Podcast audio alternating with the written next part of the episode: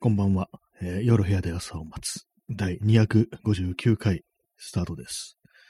本日は1月の20日、時刻は22時56分です。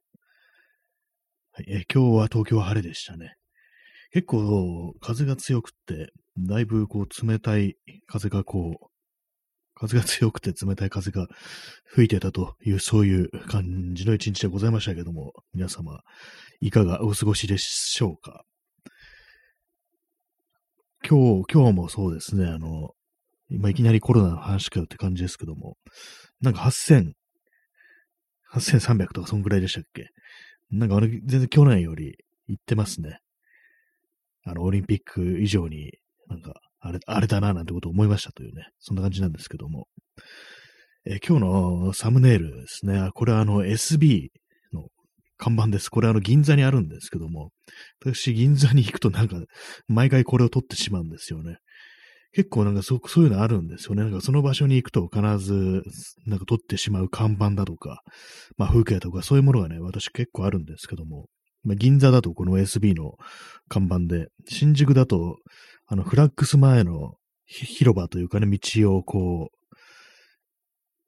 見下ろすようなね、ところから必ず写真を撮るっていう、そういう感じなんですけども、あと昔、あの、駒劇場、新宿のね、あの、歌舞伎町の駒劇前広場っていうんですかね、今、あの、東横とか言われてて、なんかあんまこう、ね、ちょっと物物騒というかなんというかね、こう、いいイメージもあまりなくなってますけども、そこにあの映画館があって、それがあの、確かミラノ座っていう名前だったんですけども、そこにあの、ボーリング場も併設されてて、それがあの、ミラノボールっていうね、名前だったんですけども、まあ、といっても私、そこであの、ボーリングやったことあるとかそういうわけじゃないんですけども、その看板のミラノボールっていう、ね、看板、あの、ボーリングのピンみたいのをかたどった形で、ネオンみたいなね、感じで明かりがつくんですけども、それを昔通る前にね、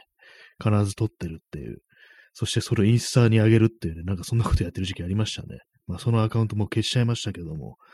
まあ、そういう感じで、あの、ここを通るとこれ通ってしまうというね、そんなものがあるんですよね。もし皆さんも、私はここに行くと必ずこれを見てしまう、確認してしまう、写真に収めてしまうっていうのがあったら教えてください。まあ別に ね、そこまで行って撮るというわけではないですけども、ね、人のなんかそういう話っていうのはね、無限に聞きたいななんていうふうに思ってますので、あったら教えてくださいという話でした。え今日のタイトル、大昔の広告年間を読んだっていう、まあこれはそのままなんですけども、あの広告ってあの、あれですね、あの、年ごとにあの、まあ、いろんな商品だとか、まあ、ポスターだとか、イベントのね、それこそフライヤーみたいなのが何から何までね、結構そういうのまとめて、広告年間みたいなタイトルで、どうも、昔から出版されてるらしいんですけども、今日それをちょっとね、あの、たまたま読む機会があって、読むというか見るというかね、そういう機会があって、それであの、1960年と、ね、64年だったかな。そのぐらいのね、かなり古い、ね、広告年間というものを見てみたんですけども、結構あの、よくネット上とかでね、割となんかそういう古い広告とかたまにこう眺めるときあるんですよ。ピンタレストとかでね、なんかそういう画像とかをね、なんかこう、延々見てるなんて時あるんですけども、やっぱりね、そのちゃんとした本本物、本物っていうかね、こう、カタログ的な感じでね、こう網羅してる年間みたいなものも読むとね、こういろんなのあって面白いですね、本当に。まあ、結構大きい本ですしね、大判のね、大きい本で分厚い感じなんですけども、それ見てて、あの思ったのが、あの、まあ、写真ですね、あの、あの商品の写真とかがなんか結構今の感じとね、違ってなんか面白いなっていう。まあ、白黒だとそんなわかんないんですけども、あの、カラーだとね、なんか、す、なんかすごい色がなんか濃いな、みたいなことをね、まあ、それ昔フィルムだからだよってね、そういうのもあると思うんですけども、なんかギラギラしてるように見えるんですね。それが全然嫌じゃなくて、むしろそれがなんかこう、いいなっていうふうに思ったんですけども、あとなんか妙にあれなんですよね、あの、ラライティングとかですかね。なんか光の当て方が、すごいなんかバキバキッとした感じっていうか、もう影が濃いっていう感じで、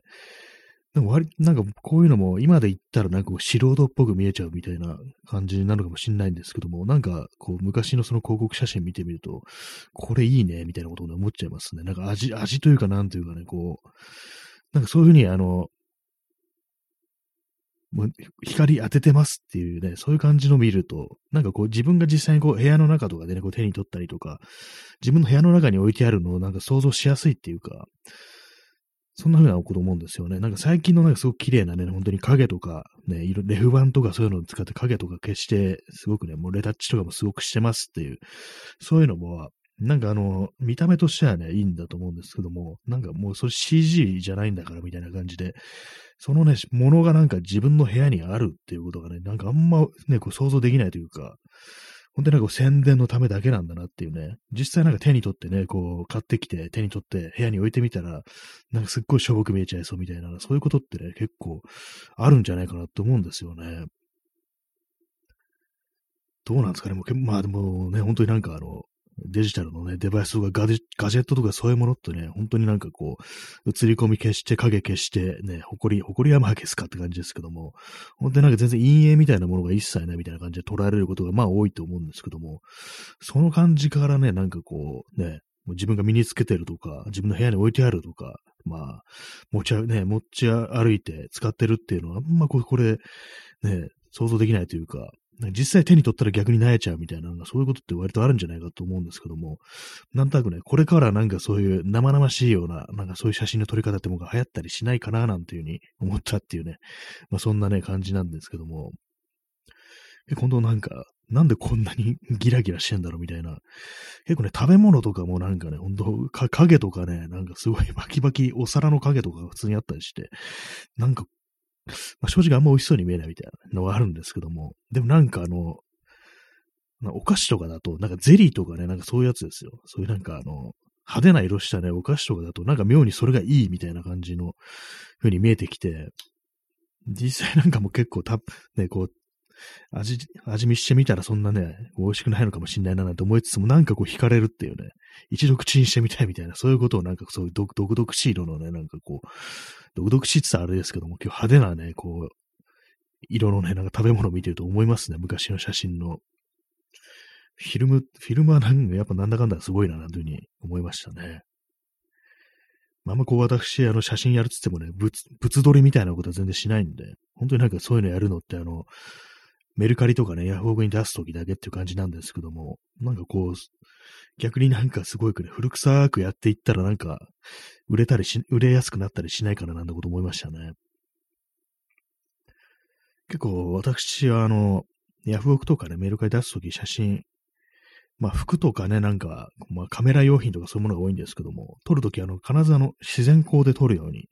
してるんですね。あの、部屋のね、照明とかじゃなくて、あの、外からの光、太陽光ですね。太陽光って言ってもね、あの、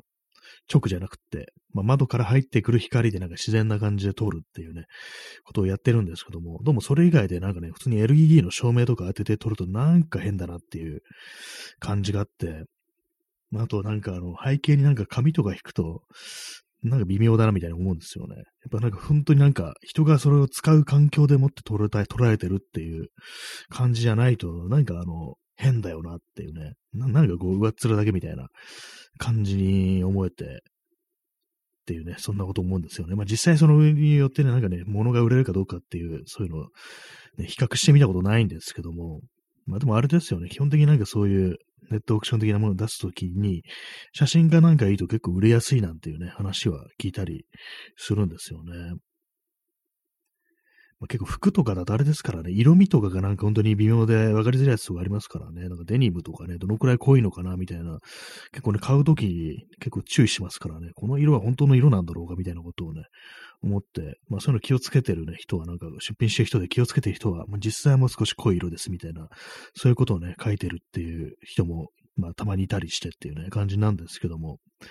なんかそういうね、逆になんか昔のね、ものみたくなんかギラギラとしたね、ギラギラしたね、なんか、物撮りっていうのをやってみたら、なんかひょっとしたら面白いかななんていうことを今日その広告年間を見て思ったというね、まあ、そんな話でしたね。結構いろんなのがあったりして、新聞の広告とか、まあ、そのね、ポスターとか、そういうのがあったりして、まあそういうのってね、今もうあんまね、残っ、あんまこう、目にする機会ってないですよね、そういうの読まないと。普通になんかど、ね、こう、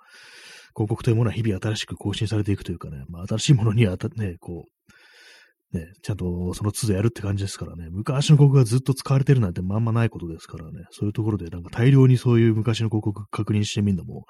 結構ね、面白いな、なんていうふうに思ったりしたというね、まあそんな話でございますけども。実際なんかあの、物のね、写真とかを見て、商品の写真とかを見て、あ、これ欲しいっていうふうに思ったことがあるかというと、私自身はね、そんなことない気がしますね。まあ、服とかだとね、もうこう、なんかちゃんとね、モデルが着て撮られた写真というよりか、よりは、この街とか、街とかでね、なんか誰か、ね、ちょっと、いい感じにね、こう、着こなしてるみたいな、そういう人を見かけたとき、なんか自分前の欲しいなみたいに思ったことはあるんですけども、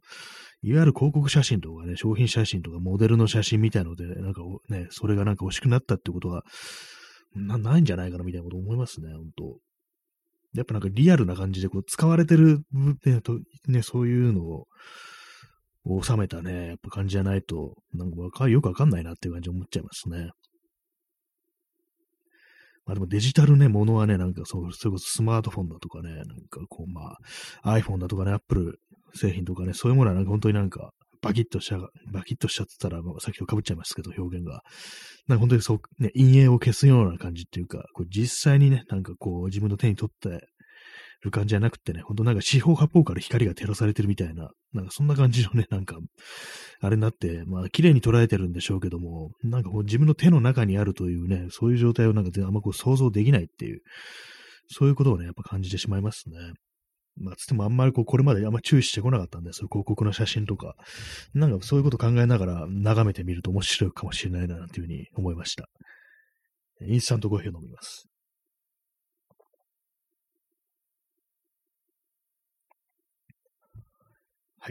あれですね、あの、気づいたんですけども、なんでこんなに乾燥してるのかっていうね、体が乾燥してるっていうね、なんか背中がゆいなところ思ったんですけども、あれですね、水分をね、全然取ってなかったですね。今更気づきました。もう、なんか水分って言ったら、本当になんかあの、コーヒーとか、そういうね、飲み物、嗜好品のね、の類から摂取するのみで、まあ、あと野菜からとかですよね。水を飲むってことしてませんでしたね。結構ちょっとびっくりしたんですけども、自分で。水とか、ね、本当になんかあの、2週間くらい飲んでなかったんじゃないかな、みたいなことをね、ことに気づいて、それでこんなね、乾燥してるのかと思って、今日慌ててなんかね、こう、私はナルゲンボトルっていう、あの樹脂製のね、ボトルですね、持ち運ぶ、アウトドアっぽいところに持ち運ぶようなね、ボトルがあるんですけども、それ2リットルね、あ、じゃない、1リットル入るんですけども、それにね、こう水をね、いっぱい入れて、一気にね、500ぐらい、ね、飲みましたね、起きてから。やっぱね、そういう感じでなんかこう、すいません、ちょっと鼻水が出てきたんで、拭います。そういう感じでね、なんかね、やっぱこう、やっぱ自分の体の中に水分保ってないと、入れないと、あれなんですよ、本当に。カサカサする、乾燥してしまうっていう、そういうことなのかもと思っても、外からね、保湿しても中に水分がなければ意味ないですから、やっぱちょっと飲んでいかないとね、やばいです。とやばいですね、これは。ちょっと気づき、気づいたんで、ちょっとね、あの皆さんもし、これは、自分が全然水分取ってないなって人いたらね、こう、飲んでみてください。寒いけど、こう、まあ、今日ね、まあ、結構寒い日でしたけども、そのまあ、1リットルね、こう水入れて、まあ、最初一口一口ね、飲むまで別に喉乾いてるなんて感覚なかったんですけども、いざね、なんか本当に、飲み込んでみたらね、あ、今自分は乾いてるっていうね、そこで初めて気づいて、そのままごくごくね、500ぐらい一気にいったっていう感じなんで、結構ね、寒い時はね、その自分の乾きに気づかないっていうところがね、どうもあるみたいですね。まあ、そういうわけなんで、まあ、普通にまあ、こういうふうに喋ったりしてて、別に喉乾いてないなと思っても、それでもあの水飲んでみてください。結構ね、あの、乾いてるってことにね、飲んでから気づきますね。なんか不思議な感じしますけどもね。私別にそうなんですよね、ここ最近、全然喉乾いたななんてね、ことは思ってなかったんですけどもね、もう本当にその、ごくっと言ってみたらなんか、あ、あ今すごい乾いてるみたいなね、ことを思ってしまいましたね。あ、検索窓と間違えたさん、1500円の水ありがとうございます。いいですね。ちょうどいい感じ、話題にね、しっくりくる感じの、あれをいただきました。ありがとうございます。そして、チャンツさん、1500円の水、ありがとうございます。いいですね。3000円分のお水いただきました。ありがとうございます。やっぱりね、水はいいよな、なんていうことを思いますね。えー、クジャドリさん、お水、かっここぼした。ありがとうございます。ね。こぼれてても水は水。大事ですよね、本当にね。この状態から本当にこぼれた水をチューチュー吸うっていうね、まあそういうこともね、乾いてる時にはね、ありなんじゃないかなというふうに思います。ありがとうございます。えー、そして、とろみちゃんさん、青汁ありがとうございます。やっぱ最後はね、ここね、ここで、やっぱビタミン全然足りてないですからね、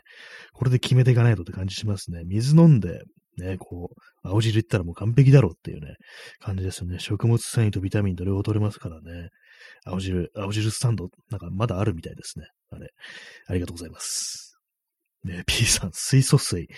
水素水ありましたね。ありましたね。っていうか、結構ね、あの、何し、2週間ぐらい前になんかあの、こ入ったコンビニで、コンビニ、スーパーだったかな、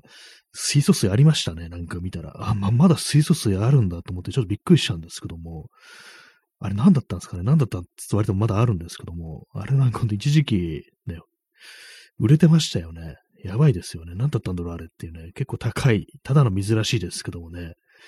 未だ生き残ってるね、こと考えると、なんか案外なんか手堅い商売なのかなってこと思ってしまいますね。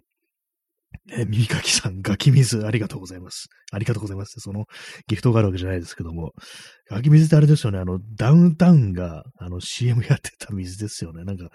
聞いたことあります。どういう味がするんだかわかんないですけども、なんかスポーツドリンク的な感じなんですかね。ガキ水やばいですね。ガキの使いあらへんでって、あれから来てるんでしょうけども、なかなり、かなりね、なんか本当汚そうなね、水ですよね。ガキ水っていうなんかほんと、茶色く濁ってそうなね、感じの、あれですけどもね。瓶、瓶見て、瓶に入ってたような気がしますね。缶とかじゃなかったような気がするんですけども、私も実際見たことなくてね、そうネットで画像を見ただけっていうね、感じなんですけども、ガキ水っていうね、ガキ水なのかね、そしたらどっちなんだろうわからないですね。まあでもどちらにしてもガキってつくね、水分、ね、飲料は嫌だなっていうふうに、ちょっと思いますね。ねクジャドリさん、呼び水。あ呼び水になってね、なんかこういろいろ、ね、起きてしまうっていうね、水をなんかね、使った慣用句みたいなね、そういう言葉って結構ありますよね。なんとか水っていうね。あとなんかあの、怪奇現象とかね、なんかあの、自然現象とかそういうものもなんとか水っていうのはありますね、割に。私、昔読んだあの、あの水木しげるの妖怪大百科みたいな、なんかそんなやつ読んだ時あるんですけども、その中でね、ヤロカ水っていう、ヤロカってのは、ひらがなでね、ヤロカって水なんですけども、どういうね、ものかというと、あの、どっかね、森の奥の方とかね、まあ、川っぺりとかいて、どっかから声が聞こえてくるんですよ。で、やろうかやろうかっていう風に、で、なんかしつこくね、呼びかけてきて、じゃあ、なじゃあよこせみたいに言う言うと、ダーッとこうなんかすごいね、水が、こう、鉄砲水みたいのがね、やってくるっていうね、そういう現象というかね、こう、怪異というかね、そういうものがある。そういう言い伝えがあるなんていうね、ありましたね。なんとか水っていうね、怪奇現象っていうとなんかそれを思い出しますね。なんとか水。鉄砲水はね、普通に、まあ言いますからね。鉄砲、多分あの水鉄砲でなんか押し出すみたいに一気にね、圧力かけてブワーってやってくるみたいな、そういう感じだと、まあ思うんですけどもね、水、水ね、水にね、長いことをね、使ってると死んじゃいますからね。当たり前ですけどもね。あれですね、あの、昔やった、あの、アンブルカブルっていうね、あのマイケル・ナイト・シャマランの映画で、あの、ブルース・ルイスがね、主人公なんですけども、主人公は、そのブルーリス・ルイスはね、ほんとなんか無敵の肉体を持ってるっていうね、決してこう、まあ、それこそアンブレイカブルで、ね、砕くことのできないね、頑強な肉体というかね、そういうものを持ってるんですけども、唯一弱点が水っていうね、そういうのがあった記憶があります。あれなんか、続編が出ましたね。あの、ミスターガラスっていうあれで、見ました。で、まあちょっとあの、よ、ネタバレしちゃいそうなんでね、そ、こまでしときますけども、割にまあまあ面白かったなっていう記憶がありますね。そのアンブレイカブルの方はあれなんですよね。まあ本当、無敵の肉体を持ってるね、ブルース・ウィースが、こう、犯罪者をね、こう、捕まえるときに、しばくときに出す技が、あの、ヘッドロックっていう、ヘッドロックだったかなチョークスリーパーかななんか非常に地味な感じでね、なんか井の頭五郎みたいだなっていうことをね、なんか思いました、今、ふと。まあそんな感じのね、なんか、ことがあってね、水はね、なんかいろいろありますよね。水欠かせないですけども、水欠かせないですけどもね、あんまりにもね、こう、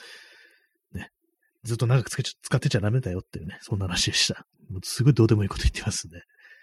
インスタントコーヒーを飲みます。ねこれはもうすぐにね、こう利尿作用があるんですぐ出てっちゃうから、あんまりこう、ね、水分のを取ると役に立たないんですけどもね。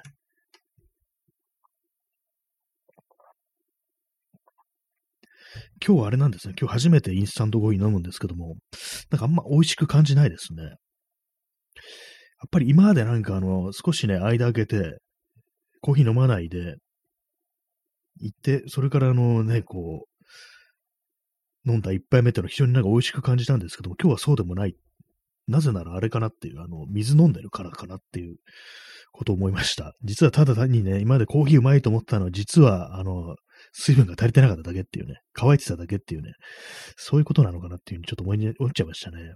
で、本当なんかあの、びっくりしましたね。でも本当なんか、一週間は間違いなくね、水飲んでなかったと思いますね、本当まあ、野菜とかはね、まあ食べてますから、そっからね、水分自体は取ってますけども、それ以外ね、なんか本当に、あれですよ、本当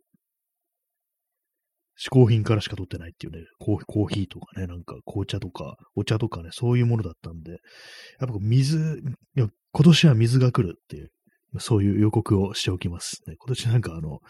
水飲む人が増えるんじゃないかなって思いますね、本当1日2リットル水は飲まなきゃいけないっていうことなんですけども、今、傍らにね、このナルゲンボトル、1リットルのナルゲンボトルがあって、で、まあ、あの、まだ300ぐらい残ってるっていうね、感じなんですけども、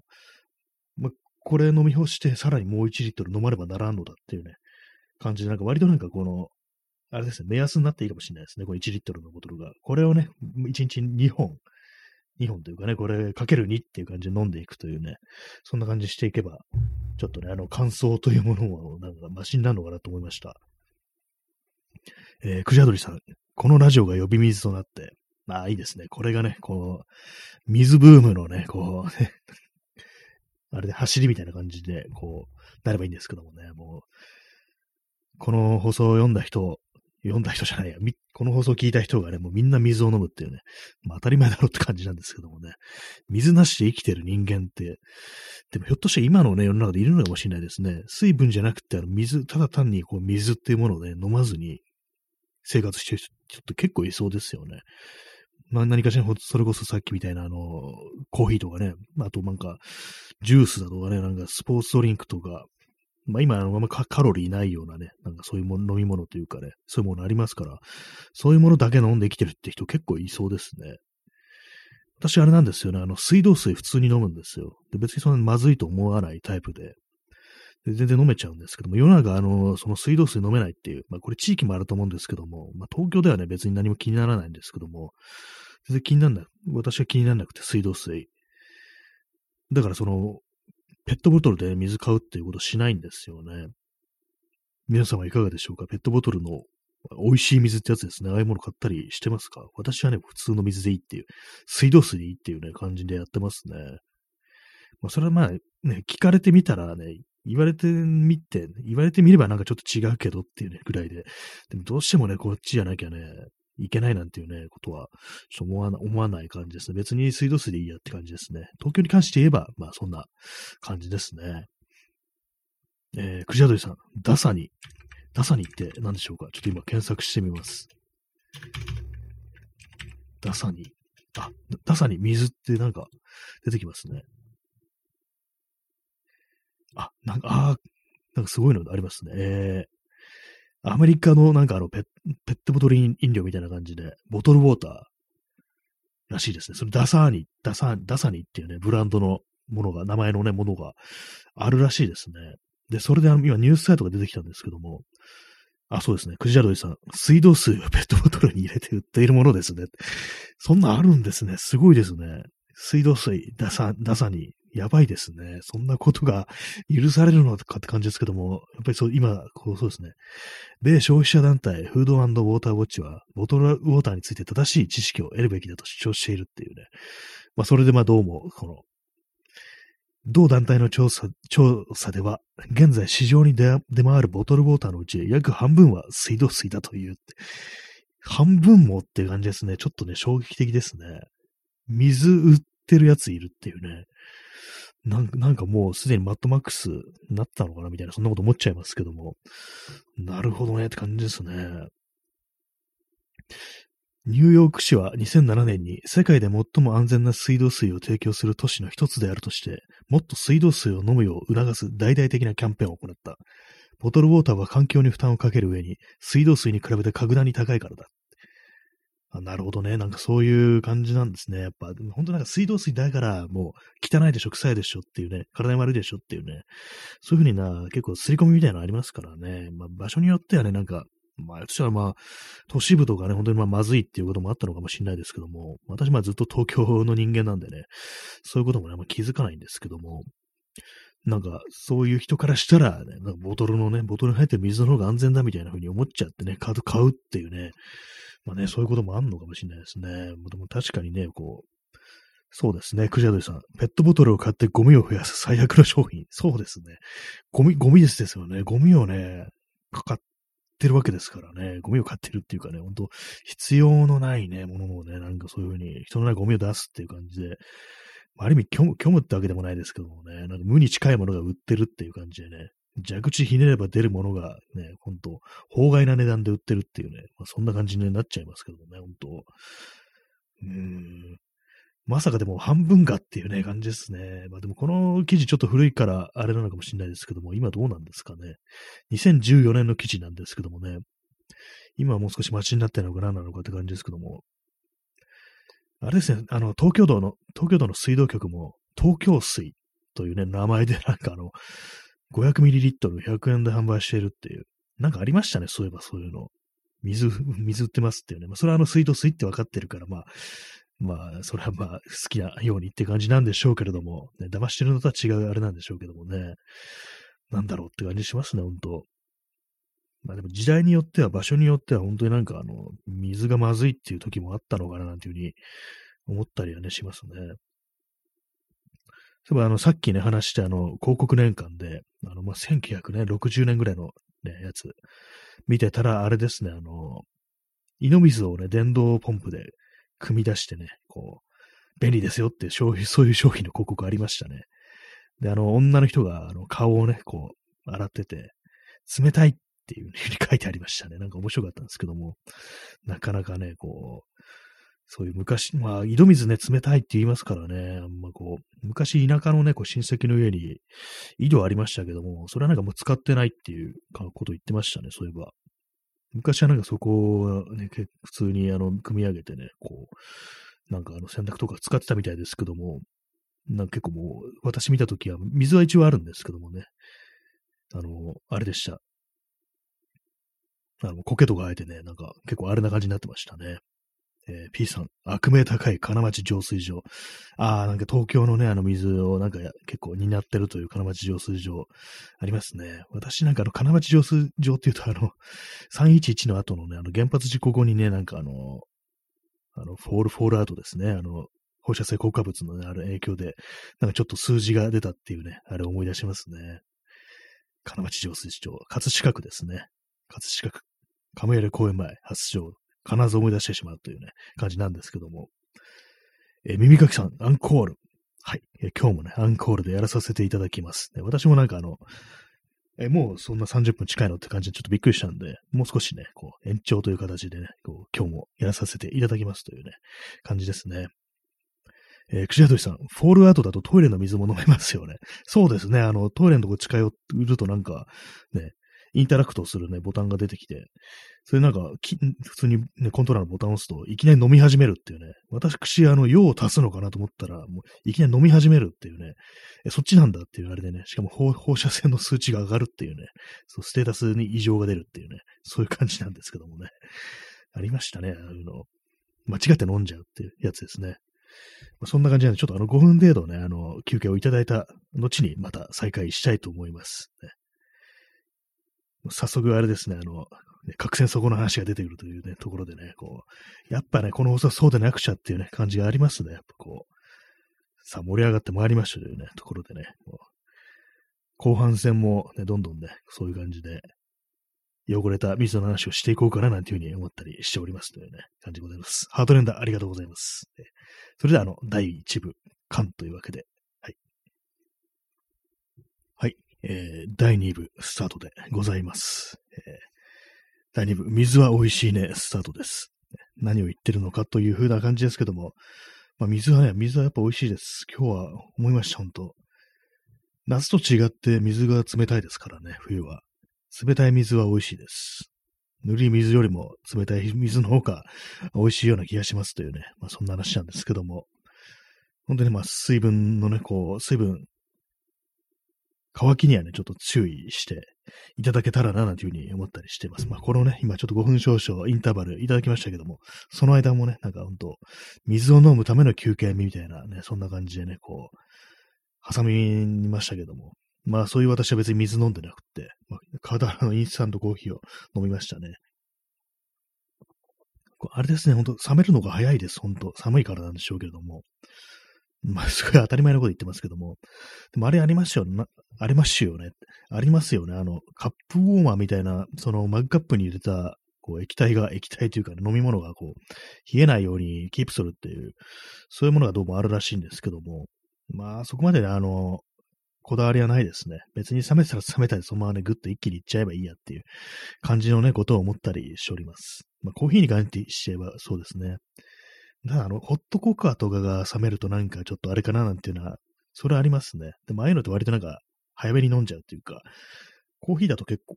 時間をね、かけてこう飲むってとこあるんですけども、なんかココアみたいな甘いやつって割となんか一気にね、ぐいぐいいっちゃうような、そんなところがね、ありますね。まあでもコーヒーもね、入れ方もなんかいろいろあるみたいで、ちょっとね、あのー、数日前にふと思い立って、なんかちゃんとしたコーヒーの入れ方ってものを一回調べてみるか、みたいなことを思って、そしてあの UCC かなんかのウェブサイトがヒットして、で、そこにまあ動画で説明されてたんですけども、ある程度まあそれに習ってね、こうやってみたんですよね。まあフィルターを置いて、こう、そこにコーヒーのね、粉入れて、ひいた粉入れて、コーヒー入れて、そこにまああの、少しだけ最初そのね、あの、夜間からお湯をね、少しだけ注ぐ。そしてあの、1分未満、1分未満、あの50分ぐらいだったかな。そのぐらい待って蒸らすっていう書いてあるんですね。で、その後は少しずつ、少しずつこう、入れていくんですけども、そこであの、フィルター、まあ、紙のフィルターですね。私使ってるの紙のフィルターなんですけども、それになんかお湯がね、こう、かからないように入れていけっていう風に書いてあって、あ、そうなんだっていうね、感じで、私今までね、そう普通にそのフィルターのね、周りの部分ですね、そのコーヒーのね、粉本体じゃなくて、割となんかその紙の部分にもなんかお湯をね、ドバドバかけちゃってたっていうね、そういうのあるんで、あ、これダメなんだと思って、で、まあ、ちゃんとコーヒーのね、粉、めがけて、こう、丁寧にね、注いでいくっていうようなことをやったんですよね。で、まあ、少しずつ少しずつね、そういう風に入れていくわけなんですけども、まあ、さあ、できたぞっていう風にね、こう、飲むぞってなったんですけども、なんかもう冷めてんですよね。その出てくるね、入れるまで時間かかって、もう結構ね、なんか、その、コーヒー飲めるぞってなった時に割となんか冷めてて、そうか、こだからあのマグカップを最初に温めておけって書いてあったのかと思ってね、ちょっとびっくりっていう、びっくりするなよって感じですけども、当たり前なんですけども、そんなこと思いましたね。あの、カップを温めるっていうのは、あの、コーヒーのね、入れ方、イギリス人はコーヒーのね、にうるさいっていうね、話を聞いて、で、それなんか検索したときに、必ずね、カップを温めるっていうね、ことを言ってる人がいて、なんかあの、スティーブン・パトリック・モリッシーとかいう人だったと思うんですけども、ね、モリッシーがやった感じですけども、なんかね、そんなこと言ってたような気がするんですよ、モリッシーが。カップは必ず温めるみたいなね、ことを、なんかね、書いてるんだったか言ってたんだが、なんかそんな記事があって、だからもう温めるイコール紅茶みたいなイメージ、すり込みがあったんですね。だからまあコーヒーは別にいいっていうふうに思ったんですけども、別にそんなこともないみたいで、やっぱこう冬場とかね、まあ冬に限りなのかもしれないですけども、ね、熱いコーヒーを入れるときはちゃんとカップもお湯で温めておけっていうね、どうもそういうことらしいですね。まあそんな感じだったんで、もう結構冷めてたんで別にね、ちゃんと入れたからといって美味しいわけではありませんでした。あんまいつもと変わらんなって感じだったんですけども、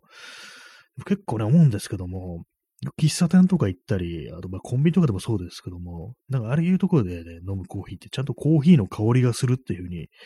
まあ思うんですよ。で、まあね、自分がね、家でなんかね、こう入れた、まあ、ちゃんとね、フィルターとか使って入れてるつもりなんですけども、あんま香りしないっていうね、なんかそういうのがまあ、あるんですよね。なんかあれ、入れ、まあ今で入れ方が違うのかなと思ったんですけども、なんかどうもそんな感じでもないなと思って、多分粉が違うっつっても別に市販のものですからね、まあそんなにね、普通に言ってるものだと業務用じゃないと匂い出ない、香り出ないなんてことはないと思うんですけども、なんかどうも自分がね、こう、自宅でこう飲むコーヒーというものはあんまりこう、香り、香りがなんかね、ちょっと貧弱だっていうね、そういうのがあったりしますね。たまになんかその喫茶店の近くと通りかかってね、こう、コーヒーのね、香りがしてくると、なんかね、ちょっと懐かしいようなね、なんかそんな感じになりますね。まあこういうようなコロナでもってこういろんなそういうお店とかね、こう喫茶店とかそういうのもね、全然入りませんから、なんか久々にこういう匂い嗅いだ気がするっていうね、ことはね、結構なんか毎回思っちゃったりしますね。まあ、そうは言っても、あの、別に喫茶店に全然詳しいわけでもないし、コーヒーにこだわりがあるわけでもないんですけどもね。なんか結構いろいろなんか、こだわりを持ちたいっていうね、まあ気持ちは、まああるんですけども、結構ね、あれですね、なんかこう、めんどくさがり屋っていうね、性質もあるんでね、なんかこう、こだわりもがないんですよね、あんま。それがなんか、たまに寂しく感じられる時があるんですけども、ね、皆様なんか、これはこうじゃなきゃダメっていうようなこだわりってありますかね？私もせいぜいね、お米をね、ご飯を固く炊くぐらいの、ぐらいしかないですね、ほんと。そのぐらいですね。なんかあんまこう、なんかこだわり、なんか本当にマニアックなこだわりというものをね、持ちたいなっていう気持ちあるんですけども、あのね、なんかムッシュかまやつの曲で、あの、ゴロワーズというね、タバコを吸ったことがあるかいっていうね、そういう歌があったと思うんですけども、まあ、これ前にあの、2回ぐらいポッドキャストで話してるんですけども、ね、その歌どういう歌かっていうとね、もう狂ったように何かに来れば来るほどね、君は人としてね、幸せなね、人生を歩んでることになるっていうね、そういう歌なんですけども、なんかたまに思い出しますね。あんまここだわりがない自分というもの、そういうね、寂しいなみたいなね。こだわりがないイコールね、すべてが適当っていうことでもありますから、なんかそういうものをね、もう少しなんか自分という人間に持ちたいなっていうようなことはまあ、あるんですけども、まあ一つの執着心ですよね。やっぱ執着があるとなんかいろいろね、なんかこう手を出してやったりして、成功することも多いっていうね、そういう感覚ってもあるんで、それ私はね、なんか結構どうでもいいみたいなね、感じの人間なんで、まあ、ある意味ね、まあ、ざっくばらんでいいっていうのもありますけども、何かこう寂しさみたいなものを感じるっていうね、そんなことがね、あったりしますね。皆様のね、これはこうじゃなきゃダメだっていうこだわりがある、マニアックなこだわりみたいなのがあったら教えてください。ね、人のそういう話をね、聞いて、なんか自分もこだわってる的な気分になってみるっていうね、そんな風にね、なりたいですね。まあ、何が、うん、こだわり何があるかっていうと、ないなっていう感じです。そうですね。本当趣味的なこだわりっていうのはいろいろありますけどもね。まあ服だとかね、なんか着るものだとか、私の場合だとあれですね、その、写真撮るからね、カメラだとか、あとまあ自転車乗るから自転車とか、そういう感じですけども、別にないですね。なんかそれは考えてみると、なんかね、本当そういうま、ママニア、マニアはいいですよね。今年マニアが来ると思います。マニアックとかね、マニアがね、今年はね、来るんじゃないかと思うんですけども、今までオタクでしたけども、ね、今年はもうマニアがね、復権するっていうね、そういう、あれになるんじゃないかと思いますね。えー、クジャドリさん、マニアックマンション。あれなんでしたっけ？それ、これあの、映画でしたっけ？なんか結構、今あれとごっちゃになってます。マニアックコップっていうね、ホラー映画とごっちゃになってるんですけども、マニアックマンションもありましたよね、でも。マニアック、マニアックな屋敷、異常な屋敷っていう。あ、これ、ああ、あれですね。あの、ファミコンですね。なんかこれ聞いたことあるような。あ、これ、ああ、ななんかあの、よ、洋芸ですよね。マニアックマンション。なんか、なんかね、これなんか友達に見せられたような記憶記憶がありますね。これは。結構昔の、かなり古いですね。ファミコンですからかなり古いですよね。こういうの。1988年にね、ルーカスアーツから出てますね。しかもあのパソ、パソコンですね。あの IBM PC、フロッピーディスクっていうね。そうあれで、それがあの、どうもファミコンに移植されたらしいですね。なる、ルーカスアーツがマニアックマンションというね、よくわからんゲームを作ってたというね。なんかルーカスアーツって聞いたことありますね。IBM PC っていう風にね、なんか出てきますけども。えー、クジャドイさん、マニアックコップも本来の意味でのマニアックですね。そうですね。あれほんとなんか異常なっていうね、ほんと。死んだ図のね、なんかこう、警官がこう、もうよみがえってきてね、なんか復讐をするっていうね、そういうホラー映画でしたけども、ね、私、あの、あれですね、1と2は見ましたね。なんか3もあったんですけども、なんか結構なんか無理やりな感じのなんか続編だったような、そんな気がしますね。マニアックコップっていうね、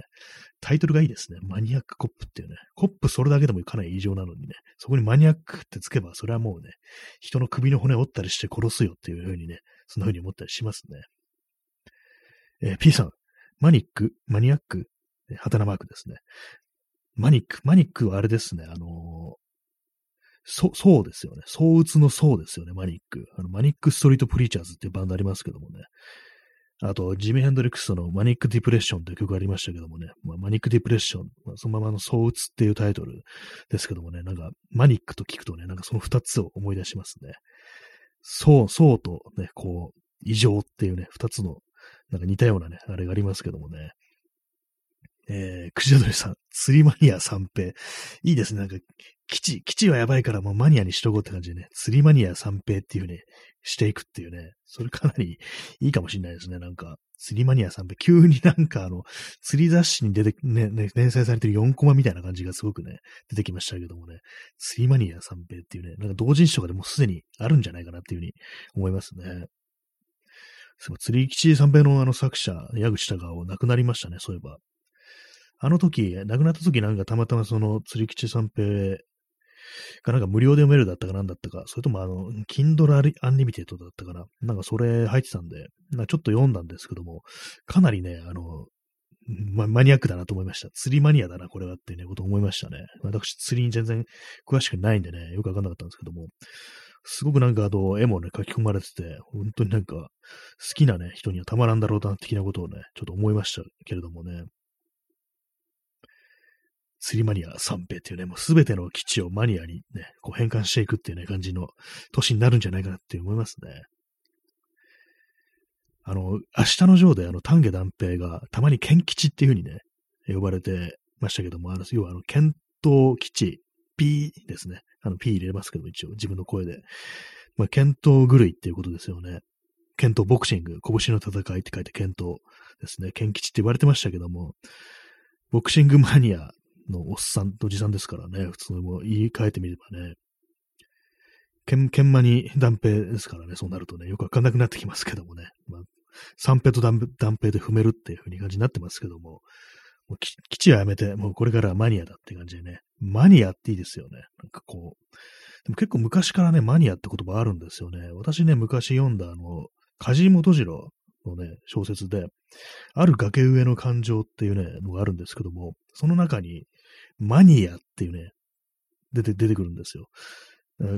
カタカナ3文字ですね。マニ、マニ、あじゃなくて、や、やですね。やゆうよのやですね。マニアっていう風にね、出てくるんですけども、それはなんかね、結構その、変態的なニュアンスってものがありまし強かったですね、その小説の中ではね。なんかそういう感じのマニアもいるみたいですよ、みたいな、そんな感じのね、会話の中で出てくるんですけども、戦前のね、そのその小説あの、昭和3年とかなんでね、もう戦前からマニアって言葉あったんだっていうふうに思ってね、まあ、あの戦前はそういうふうにあの、もともとね、なんか異常っていう意味で使われてたのが多かったと思うんですけども、結構その戦後、戦後じゃないや、あの、まあ、多分80年代とかなんですかね、最初のマニアとかそういうマニアックとか言い始めたのって、それはなんかね、本当になんか、その熱狂的になんかね、一つの趣味にこう、力を注いでるみたいなね、オタク的な感じ、ね、こう、アニメとか漫画じゃない方の、なんかオタクみたいなね、それいうニュアンスでなんかマニアってものがどうもあったらしく、そのね、感じのね、マニアってものをね、なんか、この2022年にこう、ね、復活させていこうというね、まあそんな感じの放送なんですけども、ね、本当に素人のね、こう、ラジオマニアっていうね、感じでね、なんだって感じですけどもね、マニ、マニアってなんか、口に出してね、声に出してるとなんかちょっと気持ちいいような感じありますね。マニアっていうね。なんか結構その異常な感じのなんかね、言葉、単語とかね、用語ってなんか声に出してると妙に気持ちいいみたいなのあったりして、私はなんかインセルって言葉をなんか口に出すのが割となんか好きなんですよね。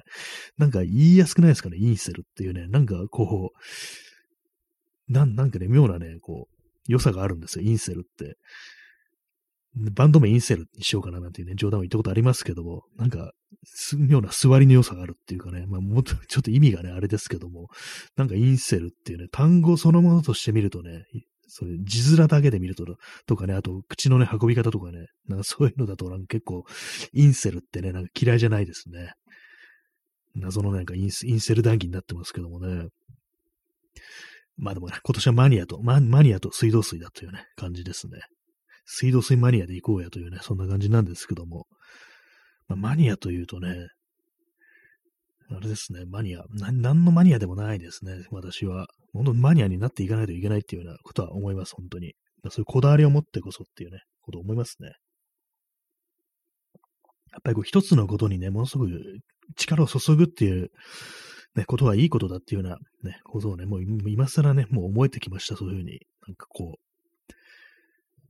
はい。ね、そんな感じなんですけどもね。えーえー、クジャドイさん、マイケル・センベロのマニアック。あ、ありましたね。あの、80年代のヒット曲ですね。マイケル・センベロの、ま、センベロって名前がまたいいですよね。センベロってあの、よく飲み屋とかで、安い飲み屋行ってなんか1000円でベロベロになれることなんか、センベロっていうふうに、誰が言い出したんだかちょっと覚えてないですけども、ね、そういうのありましたね。1000円でベロベロっていうね。それを思い出させるマイケル・センベロのマニアックね。歌詞の内容なんか、シーズマニアック、マニアックなんとかかんとかとかなんかね、なんかそのような内容だったと思うんですけども、あれは、私はなんかこの、この曲知ったのは、まあ、全然あの、そのヒヒット曲ってあれじゃなくて、あの、グランドスフトオートバイスシティっていうね、あの、ゲームですね。オープンワールドゲームに、サントラとして出てきたということでね、それで初めて聞いたんですけどもね、そのイメージが強いですね。その、マイアミが舞台になってるんですけども、でもそのフロリダっぽいようなマイアミみたいなね、そういうなんかこう、明るいね、こう、80年代的な風景とね、それがなんかこう、非常に結びつけられてね、こう思い出されますね。マニアックってね。マイケル・センベロな、なんとかベロって名前の人結構いますよね。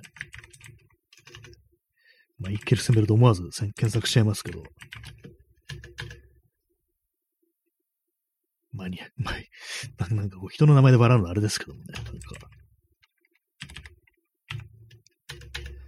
えー、み、耳かきさん、センベロは確か中島ラモ発祥だったかと。あ、中島ラモ言いそうですね、確かに。中島ラモっぽいですね。1000円でベロベロになれるっていうね。なんか、確かなんかそんなような本も言っちゃなんかあったような気がしますね。センベロ1000円でベロベロっていうね。もうそれなんかもやばい酒じゃない、じゃないかなと思いますけども。で、どんだけ飲めるのかって感じですよね。ベロベロまで行くのはね、なかなかね、こう、本当なんか飲まないといけないですけどもね。えマイケル・センベロのね、顔を今私初めて確認しました。こういう人だったんですね。フィラデルフィアの人なんですね。別にマイアミとかフロリダとかその辺の人じゃないんですね。もう完全にあの、思い込みですけどもね。1954年生まれで、えー、現在67歳ですね。あんまこのね、マニアック以外知らないんですけども、どう、どうしてるんですかね。でも最後のアルバムがあの2003年だから、まあ結構前にまあ、アルバム出すのはやめてるっていう感じなんですね。ギタリストなんですね。セッションミュージシャンで、まあそれがなんかこう、あれなんですね。ああ、もともとそのマニアックっていう曲は、あの、フラッシュダンスっていう映画のサウンドトラックだったんですね。まあなんか80年代的なイメージっていうものが、まあ非常になんかこう強いというのは、ここから来てるんですかね。結構その映画のサウンドトラックをなんかいろいろに提供する曲をね、いろいろ作ってみたいですね。あの、コクーン、グレムリン、インデペンデンスデーっていうね、まあそのぐらい、それがなんか結構有名みたいですけども、なるほどというね、感じですね。映画の音楽、のイメージが結構あるんですね。あとやっぱりあの、スタジオ、あんまりこう、そんなアルバム出してないかなと思ったけど、やっぱセッション、スタジオミュージシャンだからっていうことなんですかね。ギタリストとしてこう活躍してた両方が多かったっていうね、感じっぽいですね、どうやら。えー、マイケル・センベロ情報でした。え、なんかあの、チャップリンのライムライトっていうね、映画、もうあの、白黒ですけども、普通にあの、音声とか入ってるね、サイレントじゃない時期の映画、も結構年いってから作った映画ありますけども、あれの主人公がカルベロっていう名前だったと思いますね。なんか妙に覚えてるんですけども、カルベロってっていうね、感じでね。ベロがつく名前の人、結構いますね。思わず今、ライムライトで検索しちゃってますけども。なんか、ライムライトってね、タイトルがいいですよね。なんかこう。まあ、普通のあの、芝居とかなんかこう、舞台で使われるね、こう、強い光を出す、ね、あの、照明器具みたいな感じらしいですけども、なんでライムって言うんだろうっていうふうにね、思いますね。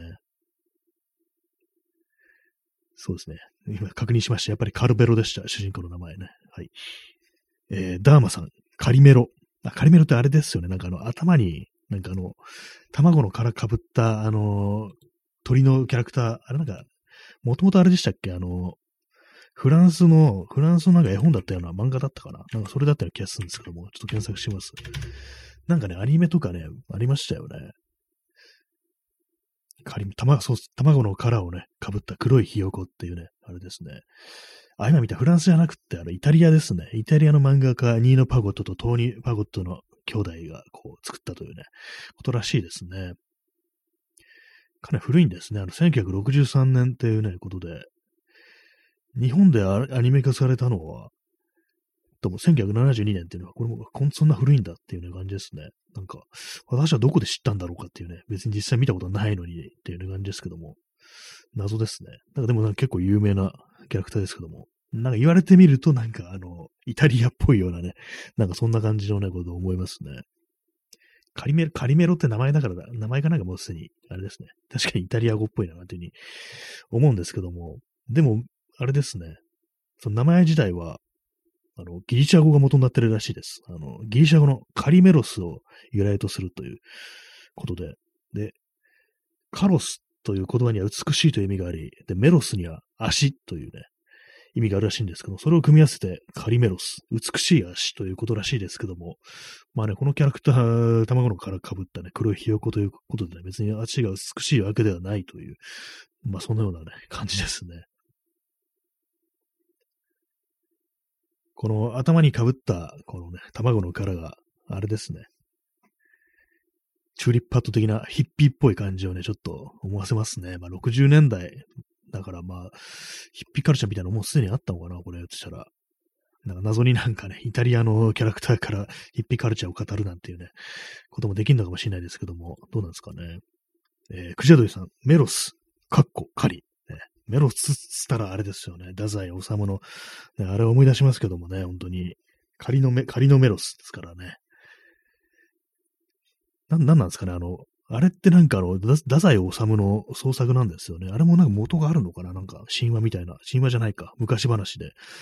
なある、なるんですかねなんか結構謎ですけども。なんか、どうもあのね、最初のね、メロスは激怒したっていうね、こう、最初の始まりをなんかいつも思い出しますけどもね。金沢の邪地暴虐の王を覗かでもならぬと決心したみたいな、なんかそんなような書き出しちゃったようなね、記憶があります。ね、P さん、走れ足。そうですね。走れメロス。走れ足ってことになりますね。本当確かね、走るの足ですからね。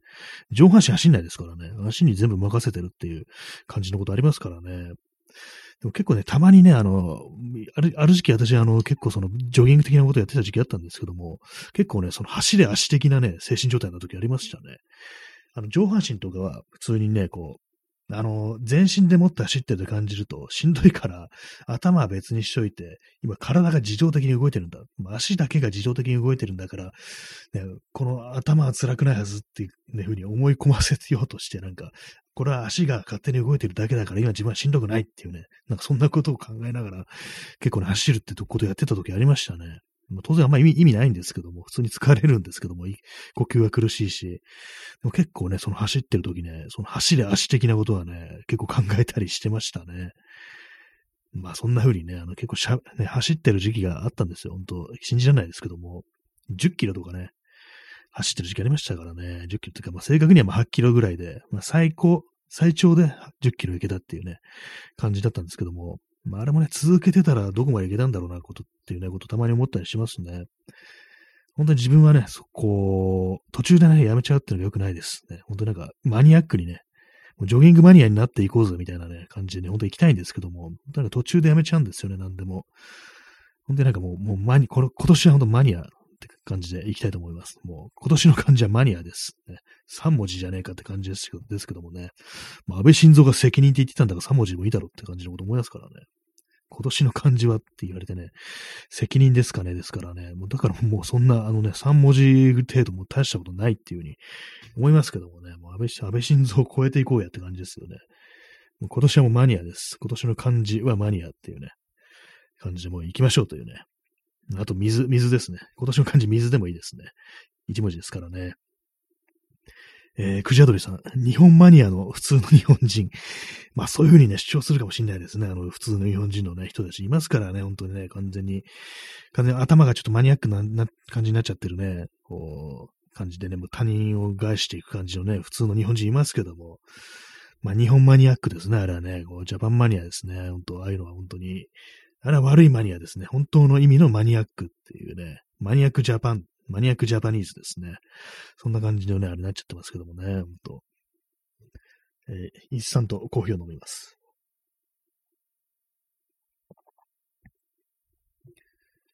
はい、えー、インスタントコーヒーは美味しいねとは言わないですけども、ね。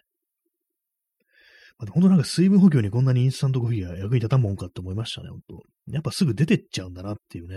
利尿作用っていうのはそれぐらい、それほどね、強いっていうことらしいですからね。やっぱ体のね、細胞にこう水分を蓄えておかないと意味がないよっていうね。そんな感じですね、本当で、本当なんかびっくりしましたね。結構本当ね、1週間2週間の単位で水飲んでなかったなっていう風にね、気づいてね、かなり驚きだったんですけども、まさかのね、結構盲点ですね、これは。やっぱコーヒー飲むようになってからね、なんかこういうことが、ね、結構あるようになりましたね。今であの、ね、やっぱあの、加齢によって肌が乾燥してくるっていう風に思ってたのは実は間違いだった可能性すらありますよね。実はただ単に水飲んでなかったっていうね、そうなんじゃないかっていうね、今気がちょっとしてきました、本当に。だとしたらなんかこう、ね、肌が乾燥するって人はね、もうガンガン水飲んでいくっていう風にね、対処していくのもいいないいんじゃないかなっていう風に思いますね。あとあれですね、まあ、この放送でね、まあ、あのコメントで教えていただいたあれ、あの、部屋にあの濡れたタオルを干しておくっていうね、そうすると部屋の湿度が少し上がるっていうことをね、聞いたんで、ちょっとそれもね、ちょっとやってみようかなというふうに今日、そのね、水を飲んでないことに気づいてね、思いました。それもね、ちょっとやってみます。やっぱ乾燥しますからね、ほんと。かといって、まあ加湿器だとちょっとね、大げさかな、みたいな、そういう時には、こう、タオルっていうね、タオルを濡らして振り回せっていうね、感じですね。あの、裸足の弦っていうね、あの漫画で、あの、少年院、まあ、その中でカンカインっていう名前なんですけども、少年院から脱獄するときに、脱走するときに、あの、濡れたね、タオルみたいなね、布を、こう、水をね、水に濡らした布に、こう、紐、ロープみたいなのくくりつけて、で、それをあの、まあ、高い塀のね、向こうに投げるわけですよ。そうするとね、その布濡れてるわけで、ビターンって壁に張り付くんですね。張り付くから、張り付いたらもう、ちゃんとね、こう、人の体重支えるぐらいのね、張り付き、張り付き力、張り付き力、粘着でもないですからね。まあそういう感じで、その、ね、塀を超えるためのね、仕掛けとしてそれを使うなんていうのありましたね。で、見見事ね、あの、脱走に成功してましたね。皆さんがね、あの、ね、あ、そうですね、こう、耳かきさん、リュータが女装して逃走ってありましたね。途中でね、こう、少年からね、こう脱走して、途中で、まあ、あの、服がね、あれなんでね、こう、その辺のね、こう、子供たちのね、まあ、リュウタも子供なんですけども、水遊びしてるとこからね、こうパクってね、なんかそれでなんかこう、女の子のね、格好してね、逃げるっていうのありましたね、本当に。まあ、そんな感じで皆様がね、なんかどっかに捕まった時はね、その水に濡らした布で脱獄できるということは覚えておいてもらえればなというふうに思いますね。こういうピンチの時に役に立つ豆知識っていうね、感じですね、本当に。謎ですけどもね、誰に捕まるんだって感じですけどもね。まあ本当になんか、悪い、悪い日本人にね、マニアックな日本人にね、捕まった時にそういう風な感じで、まあ逃走してくださいというね、まあそんな感じでございます。えーえー、ちょうど時刻は0時を過ぎましたね。ミッドナイトパッシーってやつですね。こう、てんてんてんっていう感じですけどもね。え P さん、犬をけしかけられた。あそのエピソードありましたね。結構その一緒に逃げたね、その、リュータのね、こう、同じね、仲間がね、友達が、まあその、おじさんにね、なんかね、父親、亡くなったね、こう、両親の遺産をね、盗まれ、着服されるっていうのがあって、それを指摘したらね、こう、犬をけしかけられるっていうね、非常に凶暴なね、猛犬をけしかけられてね、ひどい目に遭うっていうね、で、まあ、その、脱獄してそのおじさんに復讐するっていうね、そういうね、感じのね、ストーリーなんですよね。確かね、あの、これあの、単行本7巻だったと思いますね。覚えてるっていうね。私は話の件全巻持っておりますので、ちょっと今、あの、クローゼットの中にしまってあるんでね、スッと出てこないんですけども、ね、これ面白い、非常に面白い作品なのでね、読んでみてくださいというね、そんな話でございますけども、まあ、今日のね、まとめとして、あの、水が美味しい。水はね、水は飲んでいけっていうね、ことと、あともう一つですね、今年はマニアが来るっていうね、マニア、マニア、マニアックな感じで行こうというね、そんな話でございました。やっぱこだわりをね、持っていかないと、やっぱね、ダメだってね、ことでね、そんな感じでね、本日は、えー、ご清聴ありがとうございました。ね、1時間やりましたということでね、それでは、さようなら。